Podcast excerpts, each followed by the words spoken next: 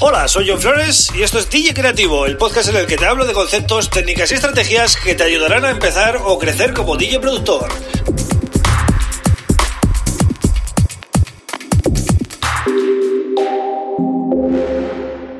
Hola, bienvenido, bienvenida a DJ Creativo. Mi nombre es John Flores y este es el episodio número 56 del podcast. Bueno, empezamos semana hablando de eh, cómo mandar una demo a un sello, ¿no? Es un tema que ya hablé hace, bueno, unas semanas del tema de los sellos, ¿no? Si necesitamos un sello y, bueno, ya dije que, sí que me parece eh, necesario un sello, un sello sobre todo que esté bien posicionado, ¿vale? Para que, para aprovechar esa fuerza que ya tienen ellos, esa maquinaria de marketing que tienen ellos y usarla a nuestro favor, ¿no? Porque nosotros tenemos, pues, unos seguidores, eh, pues bueno, eh, limitados, ¿no? Entonces, ¿cómo mandar? Eh, algunos tips, ¿no? Te voy a dar, mm, basado en mi experiencia, en lo que yo he hecho, en lo que me ha funcionado y, en lo que he visto, porque también he sido eh, label manager, ¿no? Eh, me han mandado muchas demos y he visto cosas, ¿no? Pues que no están muy bien hechas, ¿no? Lo primero de todo es comprobar que el sello efectivamente acepta demos, ¿vale? Porque muchos de ellos ni siquiera tienen ese email, ¿vale? Activo, porque no, no están interesados. Ellos fichan artistas que les parecen interesantes, pero eh, no están interesados en, en nuevos talentos, ¿no? Tenéis que identificar siempre esos sellos que tienen esa mezcla de artistas entre new talents y em, gente ya consolidada, ¿no? Tenéis que buscar ese tipo de sellos que veis que dan oportunidades. Los que solo sacan grandes artistas es muy difícil entrar ahí, porque vosotros eh, ponéis en el lugar de ese sello, ¿no? Imaginar que lleváis vosotros ese sello. Tenéis eh, 12, 14, 15 lanzamientos al año y tenéis a grandes artistas para sacar. Entonces, básicamente, esos sellos ya no tienen hueco. Es decir, solo sacando a los grandes nombres ya hacen el año. Y les interesa además porque tienen una repercusión eh, brutal, ¿no? Pero hay otros sellos que sí que dan esas oportunidades eh, y tienen un email eh, activo de demos. Pues lo primero es comprobar si realmente ese email es correcto.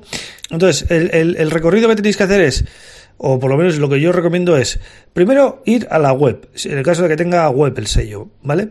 En, la web debe haber un email en la zona de contacto para mandar demos. Si no lo hay, entonces ya eh, descartaremos la web y iremos a las redes sociales a ver si encontramos algo. Iremos a, por ejemplo, a SoundCloud, ¿vale? En SoundCloud suelen poner el email para mandar, ¿vale?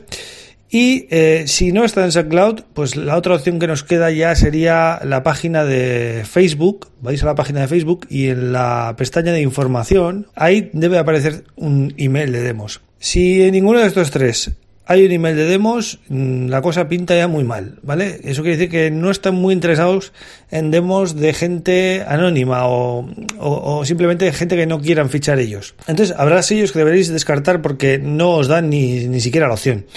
Como último recurso, si es un sello que os interesa mucho, se le puede mandar un email mm, de contacto mm, preguntando con mucho respeto, eh, hola tal, eh, ¿aceptáis demos? Eh, me gustaría mandaros algunos temas que tengo, tal. Siempre muy respetuosos y con unos mensajes muy cortitos. Nada de, hey colega, hey tron, hey hermano, o sea, olvidaros de esas cosas porque no son, ¿vale? Vuestros amigos, vais a hacer una transacción comercial con ellos. Entonces, mantener siempre las formas, hola, buenos días, saludos o lo que queráis, pero nada de, de hablar como si fuera, fueran amigos vuestros de toda la vida, ¿vale? Eso eh, es súper importante, porque eh, lo he visto mucho. Y les preguntáis si simplemente aceptan demos.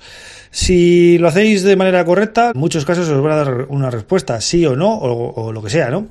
Pero bueno, tener paciencia también porque eh, si no habéis encontrado eh, la dirección de una manera fácil, la cosa pinta mal. Otro punto importante es eh, estudiar mucho la música de ese sello. Y cuando digo estudiar la música, me refiero a estudiar la música. Es decir, no solo el top 10, los, que, los temas que más venden, sino eh, qué tipo, qué estilos eh, saca, el BPM, la fuerza de los temas. Eh, la, la, fuerza me refiero a pues, si es un, por ejemplo, un tecno agresivo peak time o es un techno minimal o es un tech house groove o lo que sea, ¿no? Lo que queráis, pero analizar bien el estilo porque precisamente si están sacando de eso, pues van a buscar un poco eso, ¿no?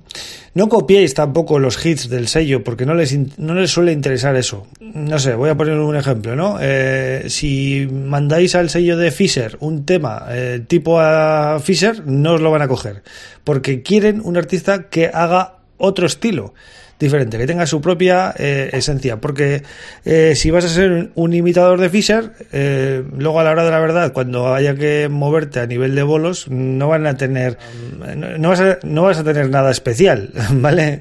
Entonces, los artistas que funcionan tienen su propio sonido y tienes que buscar pues eso, que sea de la línea del sello, pero que sea tu estilo, no que sea clavado a un hit que ya tiene el sello, porque no suelen apoyar ese tipo de, de cosas, ¿no? Porque, claro, ellos entienden que te has basado en eso y has hecho una especie de copia para adaptarte, pero tampoco buscan eso igual.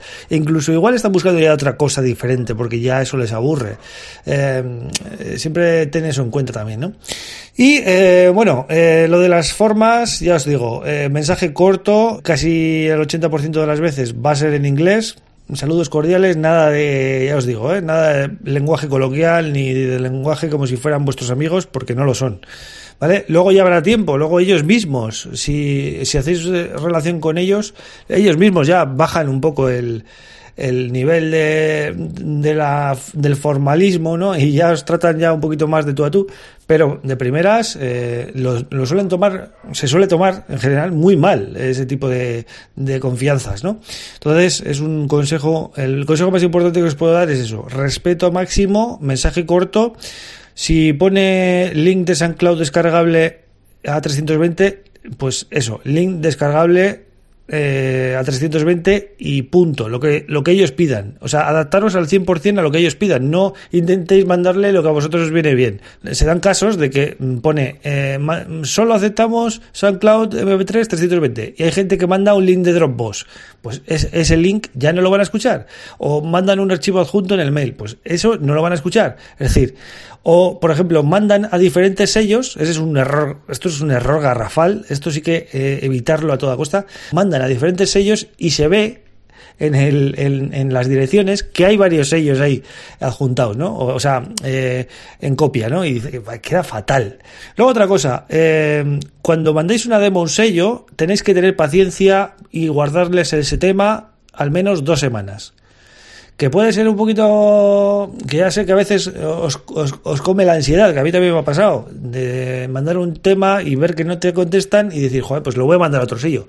No lo hagáis porque nunca sabéis si os van a llegar a contestar. Entonces, eh, guardar 15 días siempre de plazo y, y darles un poco de tiempo, ¿no? Porque igual lo están pensando, igual eh, igual eh, no han podido escucharlo antes o cualquier cosa. Entonces, darles un plazo y no lo mandéis a otro sello hasta que eh, deis por, digamos, descartada esa puerta, ¿no? Porque cuando veáis que ya han pasado 15 días y no os contestan, bueno, pues ahora sí, ahora lo voy a mandar a otro sello y ese es otro punto importante que debéis siempre respetar. Y como último consejo, os podría decir que em, siempre tenéis que ser un poquito, no pelotas, pero siempre mm, decir alguna frase favorable eh, con mucho respeto sobre el sello con el que queréis sacar, ¿no?